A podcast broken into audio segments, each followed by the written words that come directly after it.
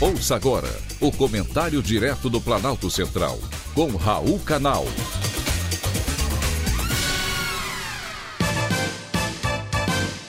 Queridos ouvintes e atentos escutantes, assunto de hoje: violência contra a mulher.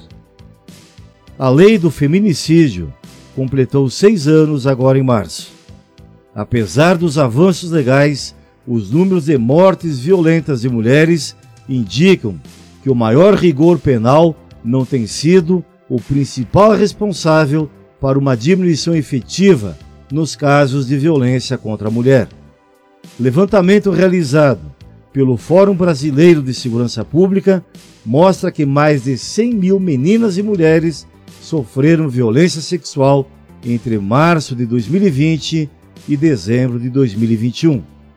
Os dados mostram que houve 56 estupros de mulheres, incluindo de vulneráveis, em todo o país, o que representa um aumento de 3,7% em relação ao ano anterior.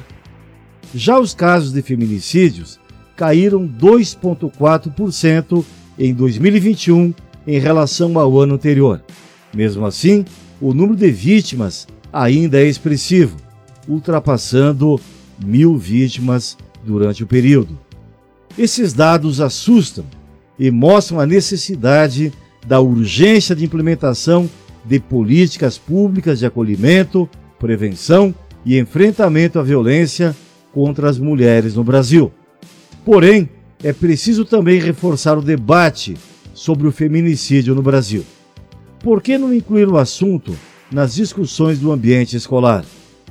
Também é preciso políticas públicas voltadas a coibir a violência contra a mulher, dar a elas a independência necessária para reduzir os índices e a prática de feminicídios no Brasil. Não existe como falar da redução de violência contra a mulher sem políticas públicas direcionadas à igualdade de gênero e ao fim da cultura machista, intolerável e repugnante, visto que o aumento da punição não tem melhorado os índices, nem tampouco reduzido a violência contra a mulher.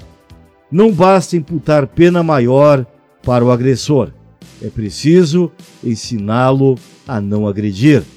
Se não mudar a cultura, a violência contra a mulher, infelizmente, vai continuar. Foi um privilégio ter conversado com você.